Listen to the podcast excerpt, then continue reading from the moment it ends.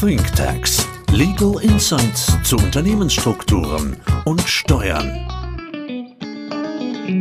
Herzlich willkommen zu einer neuen Folge von ThinkTax. In dieser Unterreihe von ThinkTax befassen wir uns mit dem ähm, angloamerikanischen Trust und seiner Behandlung im deutschen Zivil- und Steuerrecht.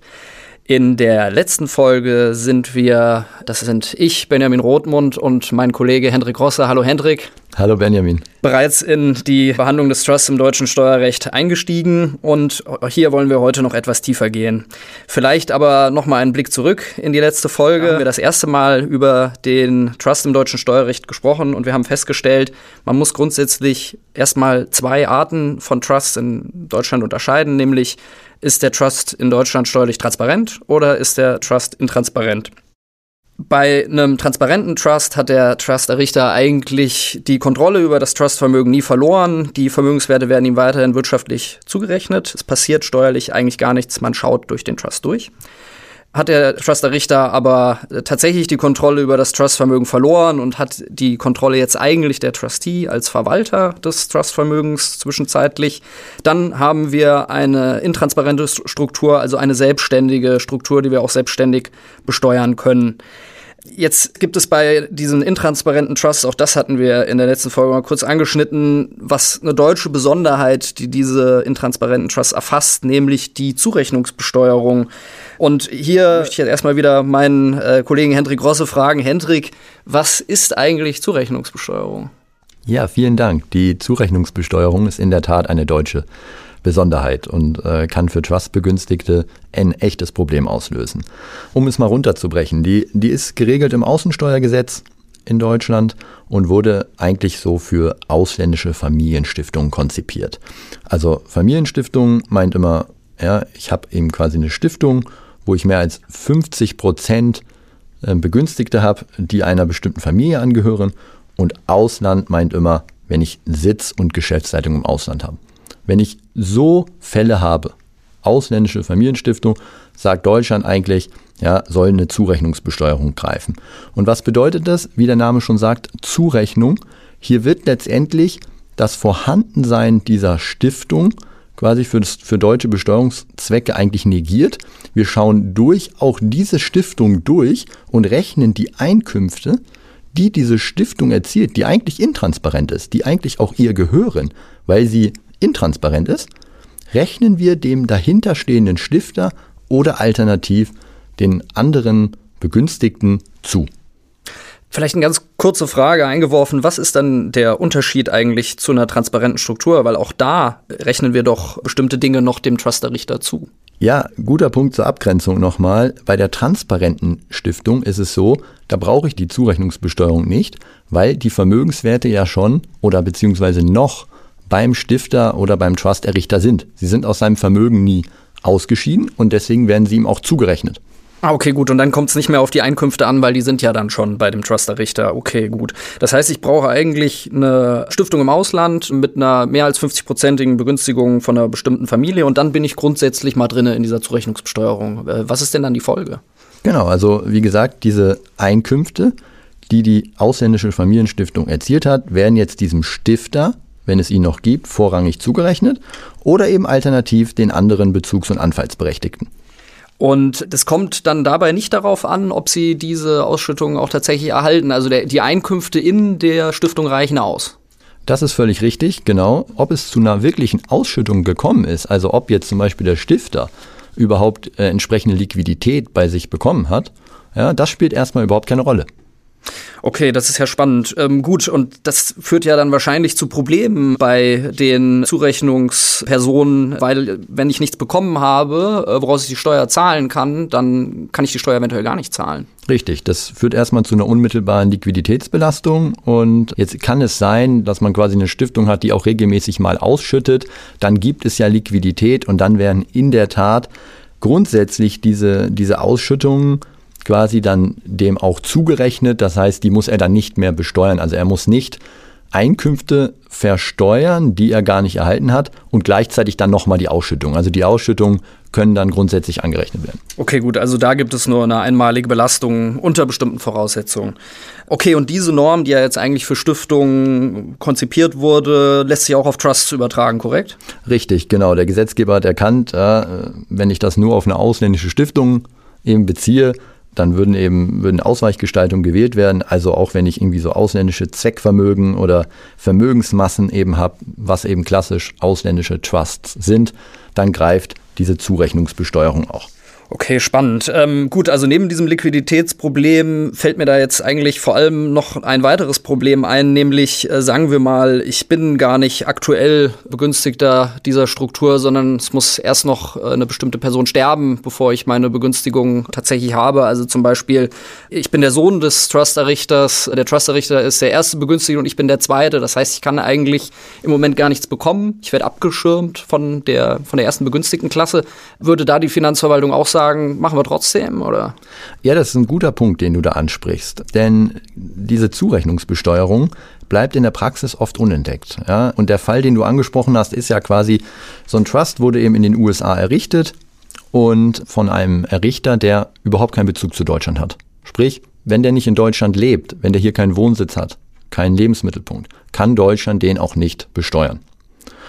Wenn jetzt aber Bezugs- oder Anfallsberechtigte in Deutschland leben, sind die grundsätzlich mal, also sind unbeschränkt steuerpflichtig und sind jetzt quasi Anknüpfungspunkt für diese Zurechnungsbesteuerung. Also zum Beispiel das Kind des Trust-Errichters, was dann zu Ausbildungszwecken nach Deutschland verzieht, einen steuerlichen Wohnsitz begründet, das trifft die Zurechnungsbesteuerung. Genau, und, und das vor allem auch, wenn der Trust entweder ausgeschüttet hat, zum Beispiel nur an den Errichter, oder wenn der Trust überhaupt nicht ausgeschüttet hat. Und das ist genau das Problem.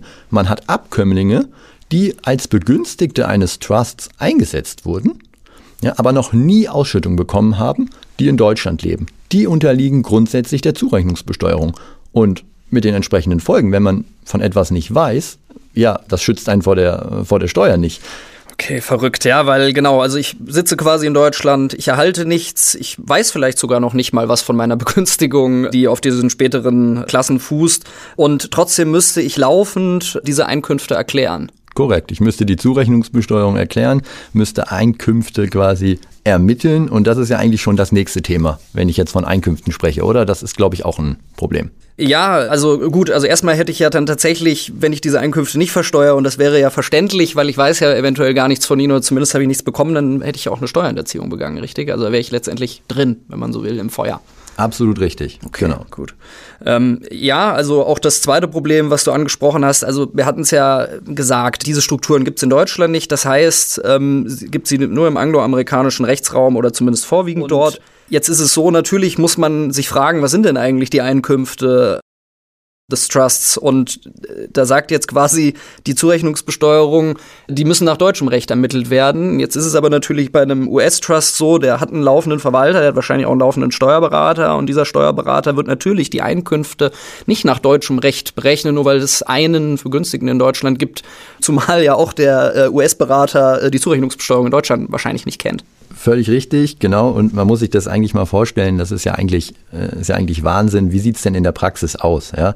Wir haben hier jemanden sitzen, ja, selbst wenn er jetzt quasi Ausschüttung bekommt. Also lösen wir uns mal von dem Thema, dass er keine bekommen hat, sondern hier reden wir von dem Fall, es gibt einen Begünstigten in Deutschland, der hat Einkünfte bekommen.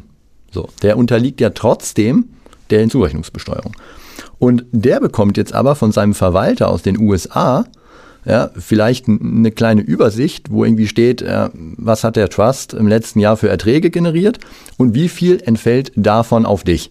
Okay. So, und nach normalem Verständnis würde man ja davon ausgehen, ja, okay, mit, mit dieser Übersicht, die ich da jetzt bekommen habe, gehe ich jetzt zu meinem deutschen Finanzamt, rechne vielleicht noch den Betrag in Euro um zum aktuellen Währungskurs und damit habe ich meine Pflichten erfüllt. Das wäre schön, ja. ja. Genau, so einfach ist es leider nicht, weil Deutschland hat immer sagt, wie wurden denn diese Einkünfte ermittelt? Wurden die nach deutschen Gewinnermittlungsvorschriften ermittelt? Ja? Und das, wie du ja richtig gesagt hast, kann überhaupt nicht sein, weil ein ausländischer Verwalter niemals Einkünfte nach deutschen Vorschriften ermitteln würde. Das heißt, ich müsste mir eigentlich nochmal einen deutschen Berater nehmen, der mir das Ganze nochmal anhand der US-Berechnungen äh, ne, für Deutschland ausrechnet. Was passiert denn, wenn ich das nicht mache und diese Dokumente gar nicht liefere? Ja, das, das ist ein Riesenproblem. Also einmal die Frage der Beschaffung. Kann ich die überhaupt beschaffen? Äh, Kriege ich überhaupt so ausreichend Unterlagen, dass ich jetzt quasi die US-Gewinnermittlungsvorschriften überhaupt ins Deutsche übersetzen kann? Dann sieht's gut aus, ja, äh, dass ich hier eine Chance habe, quasi es korrekt vorzulegen. Wenn nicht, kommen weitere Probleme hinzu, weil es ist so, ich habe jetzt hier einen Bezug zum ausländischen Recht. Und da hat der Gesetzgeber dem Steuerpflichtigen in Deutschland umfangreichere Mitwirkungspflichten auferlegt. Hat also quasi gesagt, naja, hier in Deutschland, ja, wir sind der deutsche Fiskus, haben wir selber gute Möglichkeiten, an die entsprechenden Informationen zu kommen. Ja, wie wir zum Beispiel jetzt, was wir besteuern müssen, was du für Vermögen hast. Im Ausland ist es ein Problem. Deutsche Fiskus kann nicht im Ausland ermitteln, sagt dann also zum Steuerpflichtigen, ja, dann musst du im Rahmen einer erweiterten Mitwirkungspflicht mir diese Unterlagen liefern. Okay, verstehe. Das heißt, im Grunde ist der Steuerpflichtige ähm, muss liefern und äh, wenn er nicht liefert, dann wird die Finanzverwaltung sich mit einer Schätzung behelfen? Richtig, okay. genau. Im Zweifel würde geschätzt werden, werden. Man würde gucken, soweit es möglich ist. Und da, da ist auch eben zulässig, mit entsprechenden Sicherheitsaufschlägen zu arbeiten. Also im Zweifel wird es dann deutlich teurer. Okay, verstehe. Vielleicht noch mal einen Schritt zurück zu den äh, Begriffen äh, Bezugs- und Anfallsberechtigte, Begünstigte. Wir hatten ja auch in den ersten Folgen diese Begriffe schon mal definiert. Bezugsberechtigt bedeutet grundsätzlich, ich bekomme die Erträge des äh, Trustvermögens und anfallsberechtigt bedeutet, ich bekomme die Vermögenswerte, die im Trust liegen, am Ende der Laufzeit meist ausgeschüttet. Wie sieht das denn jetzt die Finanzverwaltung? Wann bin ich denn eigentlich berechtigt? Also ob es jetzt bezugs- oder anfallsberechtigt ist, vielleicht erstmal egal. Ja, da, das ist auch ein Riesenthema. Das, der, der Begriff ist aktuell auch umstritten. Er wird aber relativ weit interpretiert von der Finanzverwaltung, weil sie sagt quasi, grundsätzlich fällt darunter mal jede Person, die nach der Trust-Urkunde damit rechnen kann, dass sie Vermögensvorteile erhalten wird. Also super weit, ja. Super weit und es kommt auch nicht darauf an, habe ich schon mal was bekommen oder habe ich einen Anspruch drauf, sondern erstmal ist es grundsätzlich so, wahrscheinlich jeder, der da weit genannt ist, ist grundsätzlich hier mal eingefasst. Okay, verstehe. Gut, also das heißt, jeder, der in der Trust-Urkunde, dessen Name in der Trust-Urkunde als Begünstigten steht, der könnte theoretisch Opfer der Zurechnungsbesteuerung werden. Völlig richtig, genau. Okay, verstehe. Gut, äh, Berechtigung, das ist natürlich so ein bisschen widersinnig, ne, weil Berechtigung, da steckt ja eigentlich das Wort Recht schon drin, dann ist es bis Anspruch nicht weit. Ich glaube aber auch das werden wir in den äh, späteren Folgen nochmal etwas vertieft thematisieren. Jetzt haben wir unheimlich viele Probleme aufgeworfen, die äh, deutsche Steuerpflichtige im Zusammenhang mit der Zurechnungsbesteuerung haben gibt es denn auch eine Lösung? Kommt man da raus?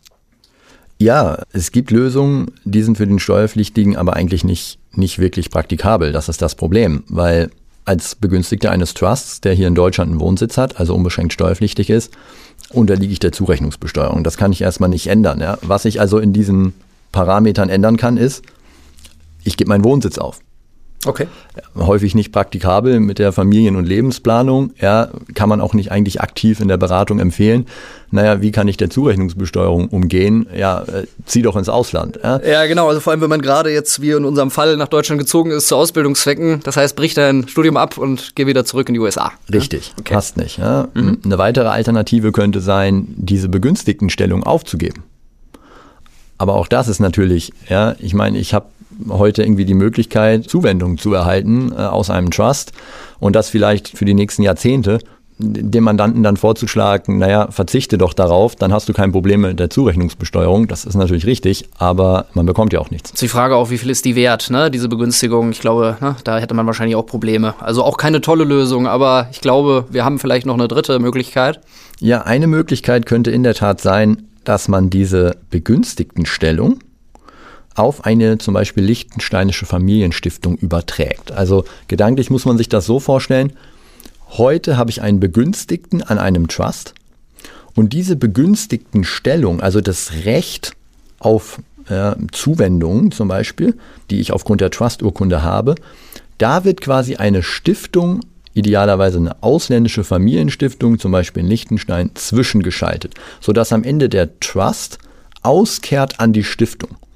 Und da ist jetzt der wesentliche Unterschied. Ich habe zwar eine ausländische Familienstiftung, wie wir eingangs besprochen hatten, die grundsätzlich der Zurechnungsbesteuerung unterliegt. Für Stiftungen innerhalb der EU oder des EWR, da habe ich aber die Möglichkeit, von einer sogenannten EU-EWR-Ausnahme zu partizipieren. Also wenn ich quasi eine ausländische Familienstiftung in der EU habe und die ist intransparent, ich habe mich komplett von dem Vermögen getrennt, sie hat eine abschirmende Wirkung, dann greift die Zurechnungsbesteuerung nicht. Okay, verstehe. Gut, also das ist natürlich eine super Sache. Obwohl eigentlich die ausländische Familienstiftung auch der Zurechnungsbesteuerung unterliegt, habe ich da eine Möglichkeit rauszukommen über äh, diese Rettungsklausel. Also ich fasse vielleicht noch mal kurz zusammen. Zurechnungsbesteuerung ist für in Deutschland Steuerpflichtige ein großes Problem, ähm, weil sie Einkünfte versteuern müssen, die sie eventuell gar nicht erhalten haben und auch nicht erhalten werden. Ähm, da ist als allererstes mal dieses Liquiditätsproblem. Zweitens bleibt es oft unentdeckt ähm, dass man überhaupt eigentlich diese Zurechnungsbesteuerung ausgelöst hat. Und drittens ist es total schwierig, nach ausländischem Recht die Einkünfte, die nämlich dann zugerechnet werden, eigentlich zu ermitteln. Und der praktikabelste Weg, wenn man jetzt nicht seine Lebensplanung als deutscher Trustbegünstigter total einschränken will, ist eigentlich die Zwischenschaltung von einer äh, liechtensteinischen Familienstiftung. Super, vielen Dank. Ich denke, wir sind jetzt hier schon sehr tief in die Zurechnungsbesteuerung eingestiegen. In der nächsten Folge wollen wir uns jetzt nochmal dem Thema widmen, was passiert denn tatsächlich, äh, wenn man dann Ausschüttungen als in Deutschland steuerpflichtiger Begünstigter aus einem solchen Trust erhält. Aber ich bedanke mich jetzt erstmal zwischenzeitlich, Hendrik, und freue mich auf die nächste Folge. Ebenfalls vielen Dank.